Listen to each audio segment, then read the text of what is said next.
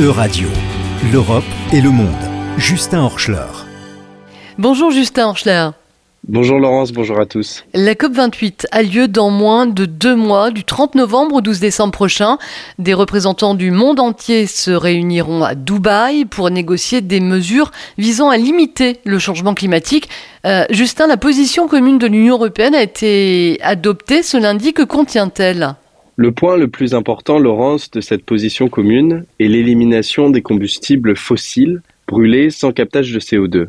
Autrement dit, toutes les énergies fossiles, dont les émissions de dioxyde de carbone ne peuvent être valorisées ou stockées, la position commune prévoit également l'arrêt de toutes les subventions aussitôt que possible aux énergies fossiles sans pour autant prévoir un calendrier. Des réticences de certains États de l'Union européenne se sont portées sur l'usage d'un seul mot, Justin.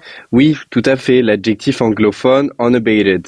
Le Conseil européen prévoit une transition vers une économie climatiquement neutre qui éliminera les combustibles fossiles unabated. Mais que peut bien dire ce terme anglophone? L'usage de ce terme n'est pas exclusif aux Européens. Il apparaît régulièrement lors de discussions internationales sur ce sujet, mais la définition est volontairement ambiguë. La définition la plus consensuelle de la combustion d'énergie fossile unabated est liée au brûlage des dites énergies sans captage ni stockage du CO2 émis. Autrement dit, en ajoutant cet adjectif, seuls les combustibles ne pouvant pas être valorisés sont soumis à cet engagement. Quelles ont été les réactions lorsque le Conseil européen a annoncé euh, conserver ce mot? Évidemment, certains États plus ambitieux sur les questions climatiques et des acteurs de la société civile furent déçus de l'usage de cet adjectif. L'une des craintes est que cet adjectif soit un échappatoire pour que les États et géants de l'énergie continuent de brûler des combustibles fossiles.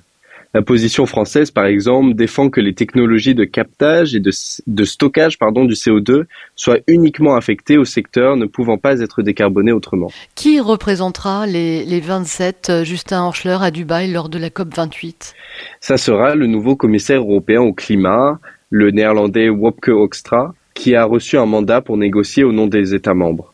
Il aura la lourde responsabilité d'encourager les nations participantes à être plus ambitieuses. Et quels sont les, objectifs des Européens en matière d'énergie propre lors de la COP28 Les 27 encouragent les États du monde entier à adopter une production d'électricité entièrement décarbonée à l'horizon 2030. De plus, le mandat prévoit de tripler les capacités d'énergie renouvelable et de doubler le rythme de progression en matière d'efficacité énergétique. Quant à l'objectif d'émissions de gaz à effet de serre, les Européens ont deux droits, l'obligation de réduire de 55% par rapport à 1990 leurs émissions, mais certains plaident pour un but plus grand, surtout si l'Union européenne veut se positionner à l'avant-garde de ces enjeux. Enfin, l'Europe encourage le renforcement des fonds destinés au développement durable des pays pauvres. Pourquoi l'Europe n'est-elle pas plus ambitieuse si elle se vante d'être la pionnière de la lutte contre le dérèglement climatique? Mais c'est évidemment Laurence en raison de son fonctionnement institutionnel. Le mandat européen pour négocier à la COP28 dépend d'un accord entre les 27. Certains États dépendent grandement des énergies fossiles et ne sont donc pas favorables aux initiatives de Bruxelles, et sans compter les réticences idéologiques de quelques gouvernements.